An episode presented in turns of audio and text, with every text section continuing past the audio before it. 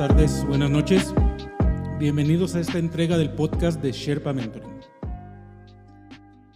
Cuando aprendes cómo vivir para el hoy y para el mañana al mismo tiempo, aprendes a balancear tus necesidades personales inmediatas con tus metas a largo plazo y a disfrutar la vida como nunca lo has hecho antes. Estas palabras son del doctor Tal Ben Shahar, el instructor del curso más buscado en la Universidad de Harvard. Y no, no es un curso ni de tecnología, ni de leyes, ni de medicina. Es un curso que enseña a sus alumnos cómo ser felices.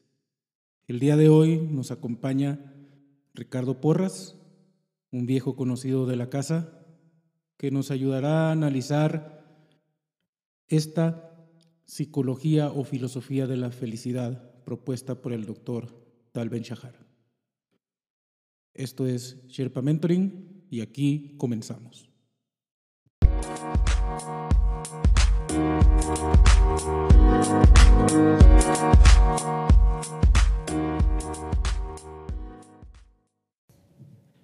Y estamos aquí otra vez en esta entrega del podcast de Sherpa Mentoring y nos vuelve a acompañar un amigo de la casa, Ricardo Porras. ¿Cómo estás, Ricardo? Muy bien, un gusto de nuevo estar con ustedes. Y bueno, la otra vez nos quedamos, no voy a decir cortos, porque luego van a pensar que le estoy echando carrilla por la estatura, pero no.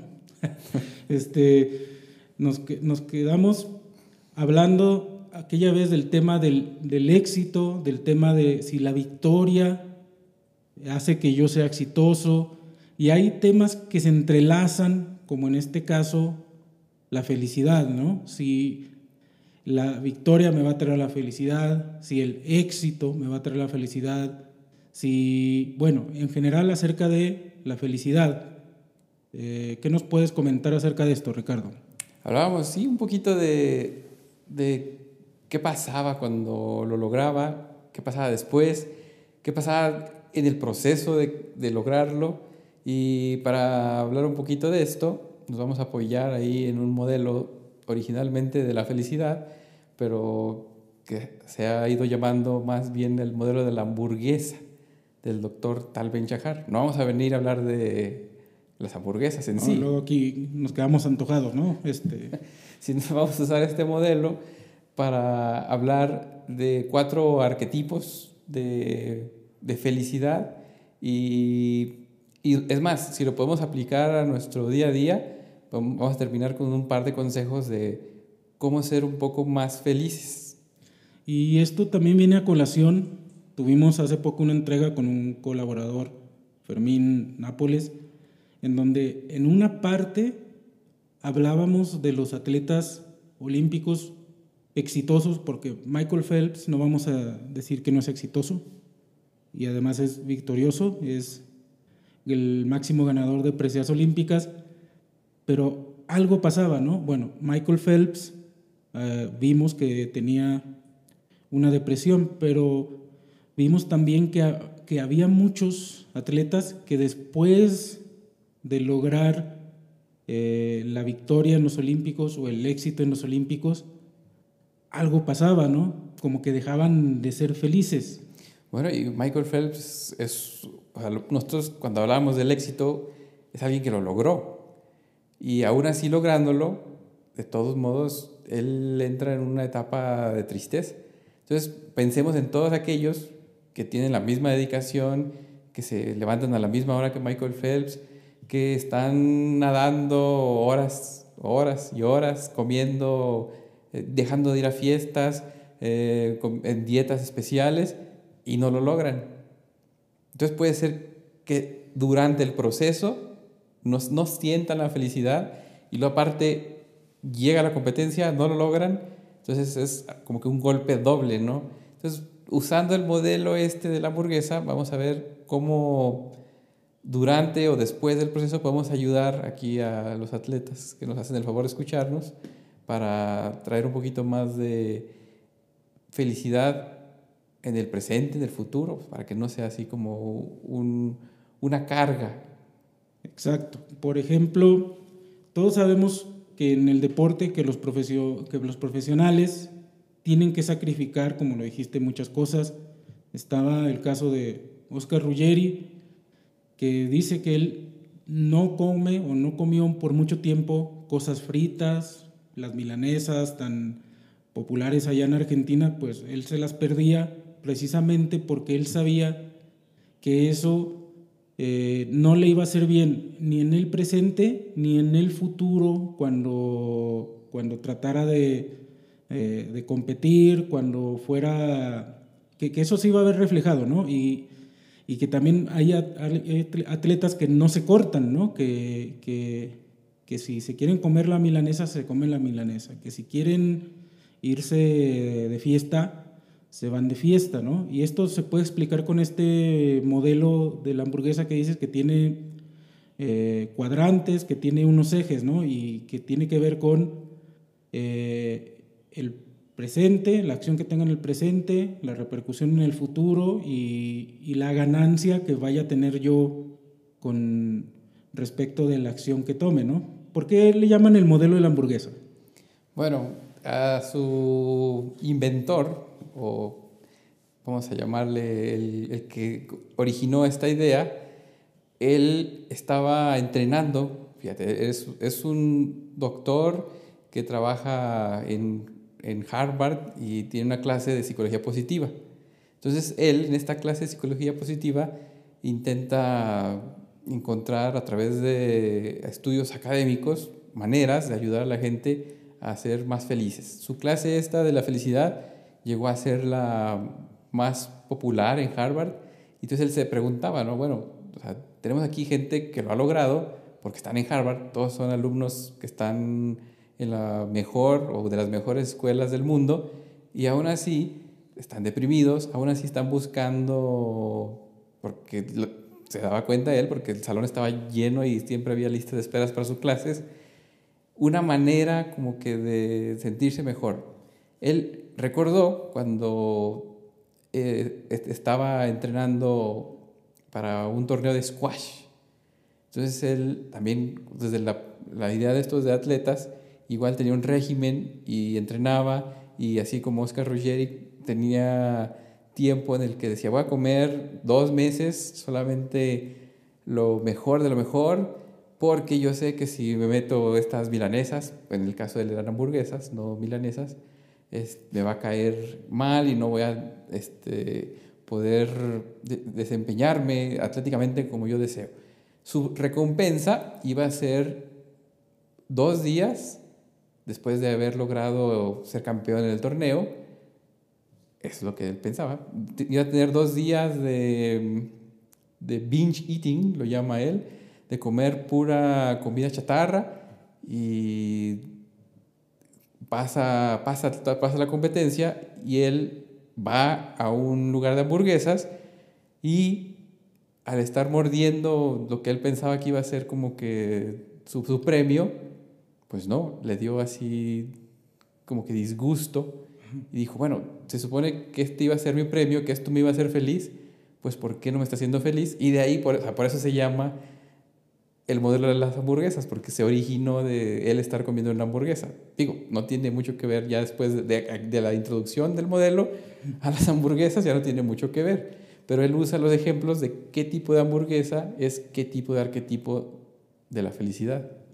Por ejemplo, eh, una hamburguesa bien grande, así grasosa, jugosa, que yo sé que no me va a hacer bien en este momento, ni en el futuro por el colesterol, por toda la, ingesta calórica, que yo sé que, que, ahora mismo me está sabiendo muy buena, ¿no? La carne está en su punto, eh, los aderezos muy bien, le pongo sus, sus chilitos, tiene sus papitas fritas. va a salir todo el mundo antojado. Va a salir todo el mundo así, al, directo a no voy a decir marcas por si alguien nos gusta patrocinar luego, pero van a salir a hamburguesería A, ¿no? Este, esta hamburguesa, ¿dónde entra en ese modelo de la felicidad? Esta hamburguesa sería la hamburguesa hedonista, donde yo solamente estoy pensando en el presente, sin tener yo el futuro en mente, me estoy enfocando a, mi, a sentir placer ahorita y no estoy pensando en las consecuencias en el futuro. Es un lugar peligroso en el que uno puede estar, porque uno puede decir, sí, estoy siendo feliz ahorita, en este momento, pero en un par de años, o es más, en el caso de un atleta de alto rendimiento, pues puede ser en el siguiente entrenamiento o en el partido del fin de semana, pues sé que estas actitudes me van a pasar factura.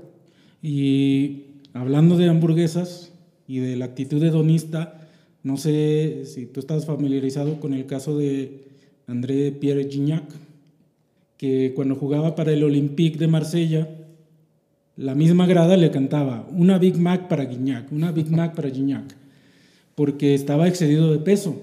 Llega Marcelo Bielsa, un máster de la formación de futbolistas, que tal vez nos ha reflejado mucho en, en victorias, por eso lo discutimos tanto en el podcast, del, en el episodio del éxito. Este, llega y le dice a Gignac, Gignac, usted en esta temporada va a bajar tantos kilos y va a anotar tantos goles. Y Gignac dejó las Big Macs, bajó los kilos y anotó los goles. Ahí más o menos por cuál hamburguesa habría cambiado Gignac, la, la Big Mac ¿por cuál hamburguesa la cambió en el modelo? Se iría al cuadrante opuesto que está llamado el rat race, donde dejas tú de disfrutar algo en el presente para ver en el futuro algunos logros. Entonces, siempre que estás muy metido tú aquí en el hedonismo, el primer consejo es moderación. Lo que le dijo Bielsa a Guillac, oye, modera tantas Big, ya no más tantas Big Macs, en vez de comerte cinco, comete una y vas a ver que vas a rendir más. Pero también, como todo, ¿no? Un exceso de moderación de la felicidad presente y estar postergando la felicidad también te puede llevar por un camino oscuro. ¿Por qué? Porque como su nombre lo dice, el rat race es algún, una, una idea en inglés pero que todos podemos entender. Ahorita estoy yo sufriendo, ahorita estoy yo, no, veo una Big Mac y, corro de ella y no voy a las fiestas, no, no disfruto la vida, porque algún día voy a ser campeón, porque algún día este, lo voy a lograr. Entonces me puedo pasar yo mis 10, 15, 20 años de la carrera metido así nada más en el entrenamiento, metido nada más en en estar yo conmigo y de repente no convivo con mi familia, no, no estoy en el presente. Y como dijimos, Phelps lo logró, pero de todos modos, aún lográndolo, no llega a esa felicidad. Entonces, ¿qué pasa en el caso de atletas que no lo logran? Entonces, es peligroso, ni siquiera disfrutaron de su carrera, ni siquiera salieron a pasear ahí por donde anduvieron este, en diferentes equipos, diferentes ciudades. No, no, no, porque estoy enfocado en mi carrera, enfocado en mi carrera.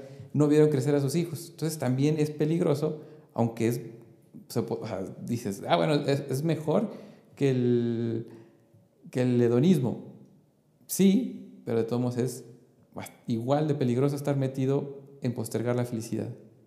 Y fíjate, todavía hablando de, de fútbol y ligándolo con el tema del podcast del episodio anterior donde hablábamos, hay un tramo en el último segmento del podcast donde habla otra vez Oscar Ruggeri de cómo los jugadores tienen que recolectar dinero entre los 20 y los 30 años porque después o se retiran o se lesionan. Y algo que también comentaba Ruggeri es eso.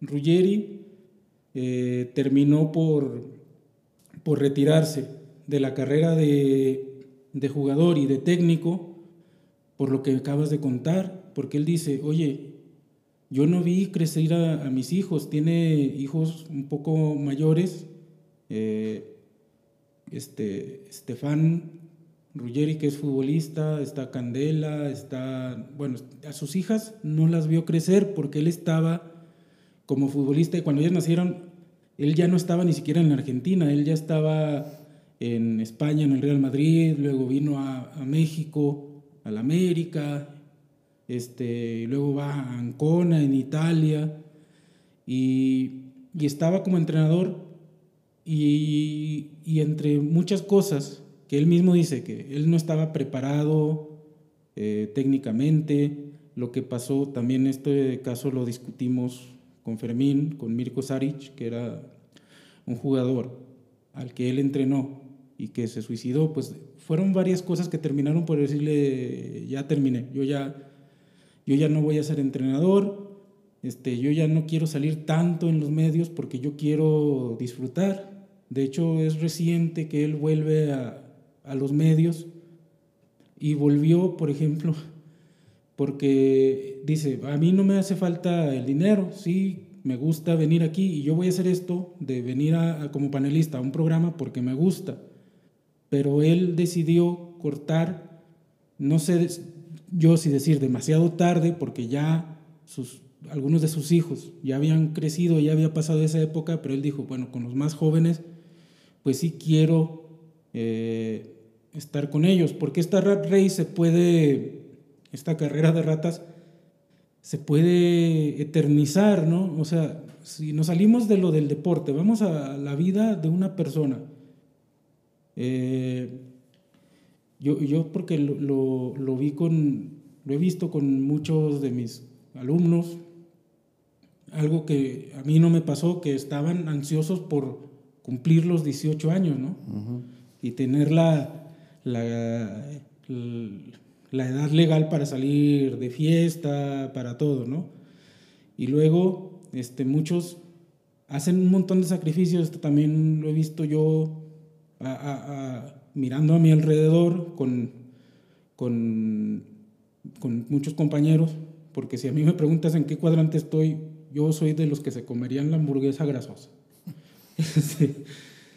eh, que yo los veía esforzándose por sacar el 10, por sacar el 10 en cada unidad, luego por sacar el 10 al final del curso, luego querer graduarse y luego eh, pelearla para sacar una maestría, luego pelearla para sacar un doctorado y realmente estaban eh, buscando las metas y cada vez la vida nos va moviendo la portería, ¿no? la va poniendo más lejos. Cuando saque la prepa, cuando saque la universidad, cuando saque la carrera, cuando tenga un carro, cuando tenga una casa, voy a ser feliz. Se te va la vida y no eres feliz.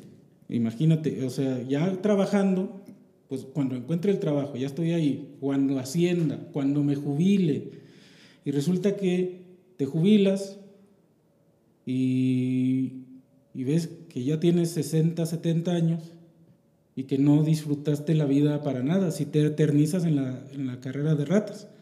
Para un atleta, para un deportista como Ruggeri, pues puede que sea más sencillo, porque él ahora ya está consciente, ¿no? Ahora él dice, bueno, nosotros nos retiramos a los 35, nos retiramos a los, a los 37, algunos a los 40, como vivieron, eh, hicieron sacrificios en esos años, ¿no? En esos 15, 20 años de carrera, que no comía milanesas y se le quedó la, dice él que se le quedó la, la costumbre, este, que, no salías a fiestas, que sacrificabas vacaciones con la familia. Y lo bueno es que es, esta carrera es finita, ¿no? Se acaba ahí, a los 40, y tienes otros 40, porque viste de una manera tan sana que vas a vivir hasta los 80, 90, que puedes disfrutar. Entonces para ellos la rat race no se eterniza a menos que entren a otro puesto, ¿no? Que es el consejo que dijimos en el primer cuadrante, era moderación, y aquí es similar, pero es, bueno, ok, sí está bien no postergar la felicidad siempre y cuando sea temporal y siempre y cuando sea para un, un objetivo grande y algo que realmente te interese que no, no se convierta en un, ah, voy a postergar la felicidad por algo que ni siquiera me interesa. Porque ahí nos estamos metiendo en otro territorio, de otro cuadrante, que yo creo que es aún más peligroso. ¿Por qué? Porque Michael Phelps aparentemente sí le gustaba la natación y sí quería obtener una medalla de oro y estaba postergando la felicidad para algo que sí quería. Y cuando llegó, aún así como que no fue tan feliz como lo esperaba. Pero ¿qué tal si tú estás postergando la felicidad por algo que ni te gusta? Ese es el cuadrante del nihilismo, donde en el presente estás haciendo algo que no te gusta para ser algún día feliz en el futuro. Es comerte una hamburguesa que no te gusta, ahorita la, la, muerdes y dices, guácala, qué feo. Pero lo peor de todo es que esa hamburguesa te va a hacer daño en el futuro. ¿Por qué? Porque también está llena de calorías, también está llena de carbohidratos. No sé, a lo mejor esta hamburguesa tan rica que te comías en el primer cuadrante, ahora te la estás comiendo fría o ya pasada de uno, dos, tres días. Entonces ni siquiera sabe bien y aparte te va a dañar en el futuro. Estar ahí sufriendo el día a día por algo que ni siquiera te gusta es este tercer cuadrante. Eso, por ejemplo, algún deportista al que lo obliguen o que esté obligado por, por hacer las cosas, ¿no? Que se sienta obligado a veces porque hay una, que vamos al caso más simple, que es el papá mete al niño a, meter a jugar fútbol y al niño no le gusta el fútbol, ¿no? El niño todos los días sufre el entrenamiento y pues más puede hasta ser bueno, vamos a suponer que, que logra lo que el papá nunca se imaginó, ¿no? Que llega a un equipo, no sé, que hasta lo, lo, llevan a la selección, pero a él no le gusta estar ahí y aunque gane, él no, no, encuentra la felicidad ni en el día a día de los entrenamientos, ni en el futuro con las glorias. Entonces se convierte en una vida sin sentido en el presente y sin sentido en el futuro. Ahí en ese me suena mucho el caso como el de Carlos Vela, ¿no? Que Carlos Vela le gusta más el básquetbol, le gusta más jugar básquetbol, el fútbol lo ve como, pues, como un trabajo. Este, y su hermano mayor, si es futbolista, le echó muchas ganas, jugó para Cruz Azul. Vela, pues mucho mejor futbolista, rondó un poco en Europa hasta que se solidificó en la Real Sociedad y ahora está en Los, en los Ángeles, ¿no? Haciendo cosas que le gustan, porque a él le gusta ver, le gusta ver a LeBron, pues ahora LeBron está en los Lakers, puede lanzarse a ver a LeBron, este, juega, no se le exige demasiado porque la MLS no tiene la misma exigencia que la Liga Española. ¿Estaría Carlos Vela en ese cuadrante o ya estaría más moderado hacia hacer algo que le, que le guste? ¿Cómo lo vería? que yo creo, es que no, no estamos 100% en todos los tiempos en un, en un cuadrante, ¿no? Yo creo que el disgusto que tiene él por el fútbol no es tanto como para ponerlo aquí en este cuadrante. Pero sí, supongamos que él, él, evitó y le podemos dar este, un punto a él ahí a su favor, porque él se dio cuenta, oigan, esto no me gusta mucho, yo no quiero ser un futbolista de alto rendimiento, entonces él evitó encontrarse en este cuadrante, porque si no le gusta y lo mandamos al Barcelona y tiene ahí un horario y ahí sí no puede andar ahí haciendo lo que hacía a lo mejor en los demás equipos, aquí como en la MLS, de irse a ver a Lebron, pues ahí sí, él yo creo que no hubiera sido tan feliz.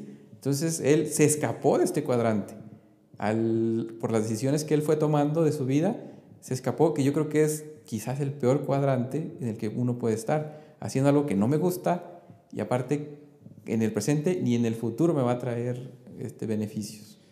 Que a él, bueno, afortunadamente por su gran talento y como lo dije cuando conté la historia de cómo él decidió pasar de, de la liga a la MLS, pues tomó una decisión que, que cualquiera de nosotros hubiera tomado en otra profesión, ¿no? Ahora, si alguien viene y te dice, Ricardo, ya no vas a trabajar en la universidad, te voy a llevar a trabajar a una, a, una fábrica de pan, vas a ser eh, el del mostrador y te voy a pagar cinco veces lo que estás ganando. ¿Irías? Pues de acuerdo a lo que estamos platicando, la respuesta tiene que ser no, porque estaría sacrificando yo mi, mi felicidad presente, porque a mí no me gusta estar ahí cobrando pan o que me pagues más. ¿Y a, ¿Y a, dónde sí te irías? Bueno, me iría a hacer más podcasts de Sherpa Mentoring. Ah, bueno. vamos a tener que sacar la chequera. Este, pero bueno, precisamente son cosas que, a, ambos nos gustan, ¿no? Ayudar a la formación. Tú estás formando profesionistas, este, nosotros aquí buscamos formar de otra manera atletas y, y por lo pronto lo estamos haciendo por gusto, ¿no? O sea, aquí no sé si entraremos en algún cuadrante. Este, y recuerdo el caso de Carlos Vela, se me vino a la cabeza el del mágico González, que tú no lo viste, que yo no lo vi, que como lo pone un diario italiano, nadie lo vio. Es más, voy a sacar aquí el, encabezado que acabo de ver en ese diario italiano. Dice, eh, ah, no, este es inglés, dice, es World Soccer, ah, entonces es americano, dice, The best footballer you've never heard of el mejor futbolista del que nunca escuchaste. Este, aquí está, mira, en Il Fatto Quotidiano.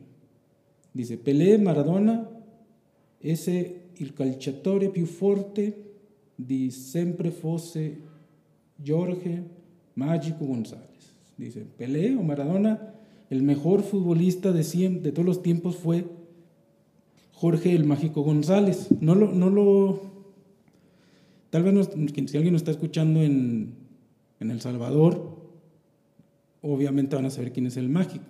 El propio Maradona dijo que el mejor jugador que él había visto fue el mágico, que en los entrenamientos ellos intentaban hacer las cosas que hacía el mágico y no le salían. Pero el mágico este, tenía una historia muy particular, que era de que no le gustaba levantarse temprano Decía el entrenador de él, el bambino Veira, que si ponía el entrenamiento a las 10, el mágico llegaba a las 11. Si ponía el entrenamiento a las 11, el mágico llegaba a las 12. Y así, y así, y así. Y el mágico jugó en la Copa del Mundo del 82 con El Salvador, una copa que México no clasificó, por eso va El Salvador. Y terminó impactando de tal manera que se lo llevaron al fútbol español, al Cádiz. Cádiz es una ciudad pequeñita, al sur de España, costera, con mucho arte porque es Andalucía. Y al mágico le cayó también porque pues hay vida nocturna, este, hay un, poco del primer cuadrante ahí, del hedonismo, estamos eh, viendo Don Mágico. Y él estaba muy a gusto ahí y como vimos, entrenaba cuando quería, este, llegaba a la hora que quisiera, pero en la cancha siempre rindió. Entonces, por eso de rendir, termina yendo al Barcelona. Pero en el Barcelona, en la pretemporada, lo, lo devolvieron por una anécdota muy, muy curiosa que hay de que estaban en pretemporada, llegan a un hotel, estaban, suena la alarma de incendios del hotel, todo el mundo sale y el entrenador empieza a contar, uno, dos, tres, no, pues nos falta, nos falta el mágico, ¿dónde está el mágico? Pues subió y el mágico dormido, ni la alarma del incendio lo, lo despertó.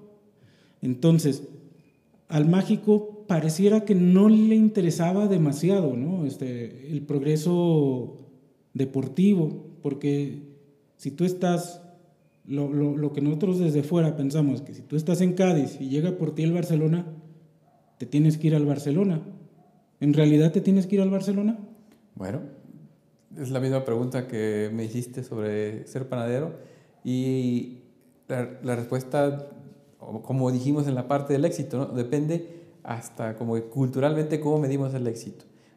Para el mágico, que quizás es el ejemplo que Carlos Vela tomó, dijo, me van a llevar al Barcelona, me van a hacer entrenar eh, con más rigor, no voy a poder estar aquí en el hotel con unas señoritas, entonces creo que hasta le hicieron un favor al mágico, al no, órale, no, pues tú vas de regreso. Entonces no debió de haber ido. Si sabe que tiene que meterse en más este, rigor, pero eso no lo va a hacer feliz, pues no.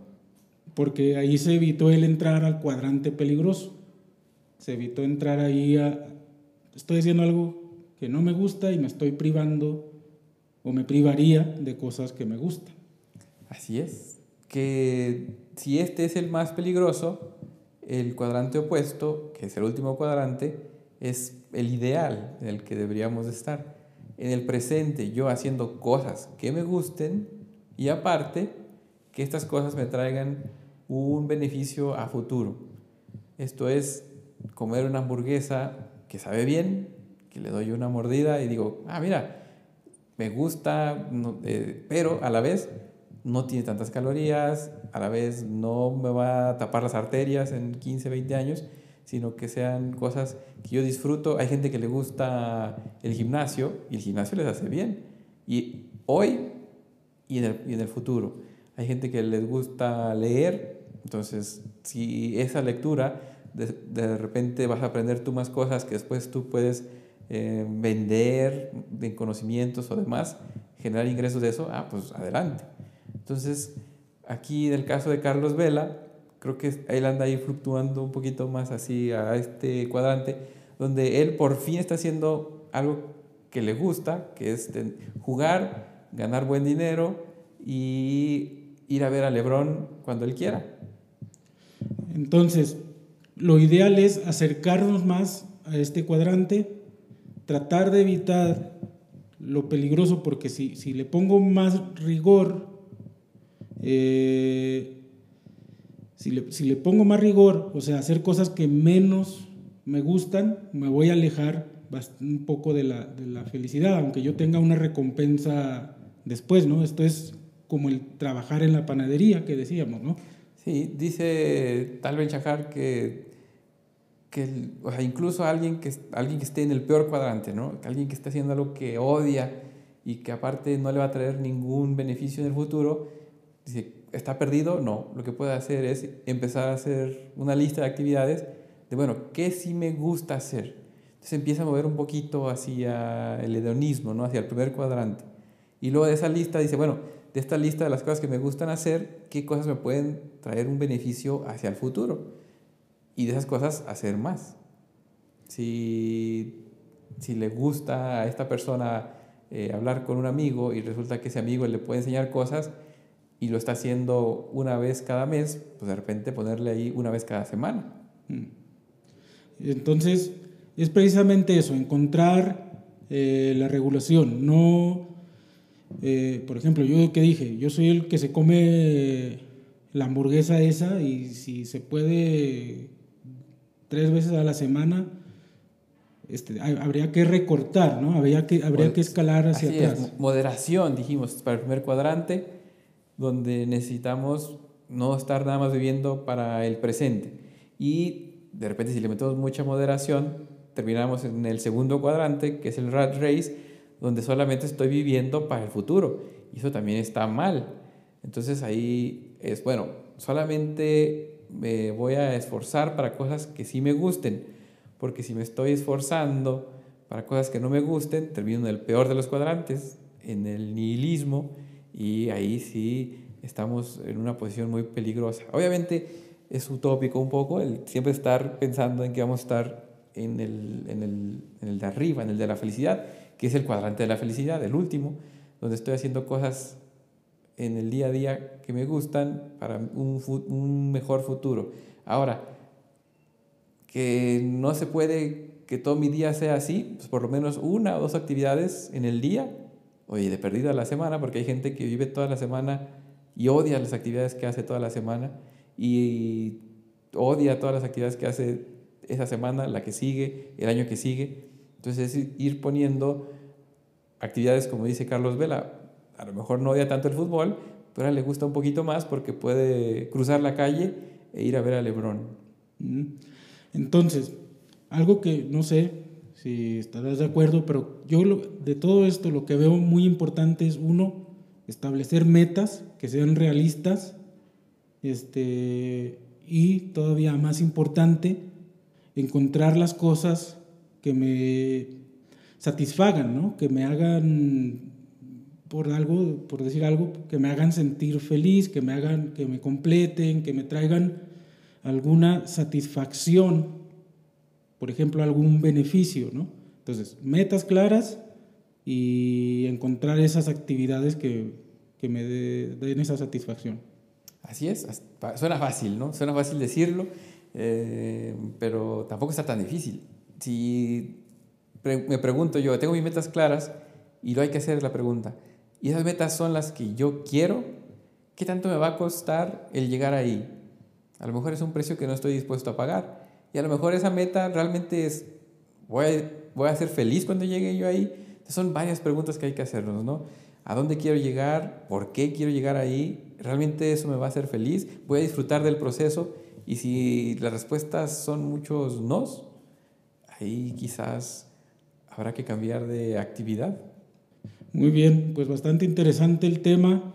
Este, se nos acabó el tiempo. Bueno, realmente no es que tengamos tiempo, pero pues ya llevamos aquí treinta y tantos minutos y creo que nos quedamos con una buena reflexión, ¿no? O sea, hay que establecer metas realistas y que tengan algún propósito. No es fácil, como lo dice Ricardo, pero no es imposible encontrar algo algo que me guste, algo que me motive, algo que, me traiga algún beneficio para tratar de evitar los cuadrantes peligrosos, ¿no? El nihilismo y... El rat race. Bueno, todos son peligrosos si no los moderamos. Exacto, necesitamos esa moderación. Pues muchas gracias, Ricardo. No, de nada. Vámonos por unas hamburguesas. Vámonos, vámonos directo. Bueno, pues este, regresamos solo ahí para la conclusión.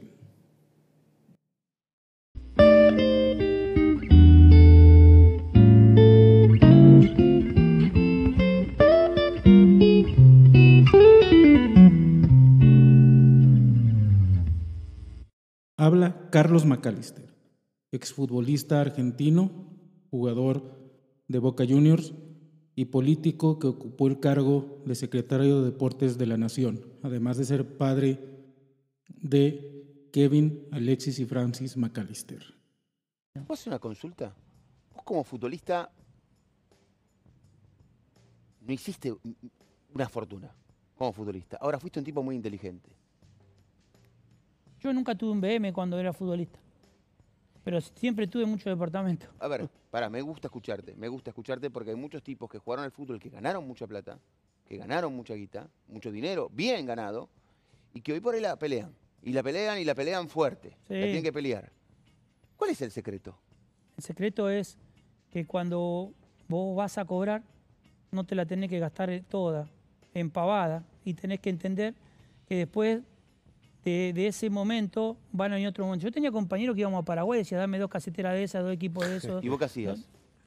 Yo entraba, miraba, si convenía, compraba una cosa o dos, pero tampoco nunca pasé, eh, nunca me privé de nada, ni privé de nada a mi familia. ¿Los autos no te gustaban? Sí, pero nunca me, emocionó tener un, BM. ¿Qué hacías, la, la No, me emocionó armar el futuro para mis hijos.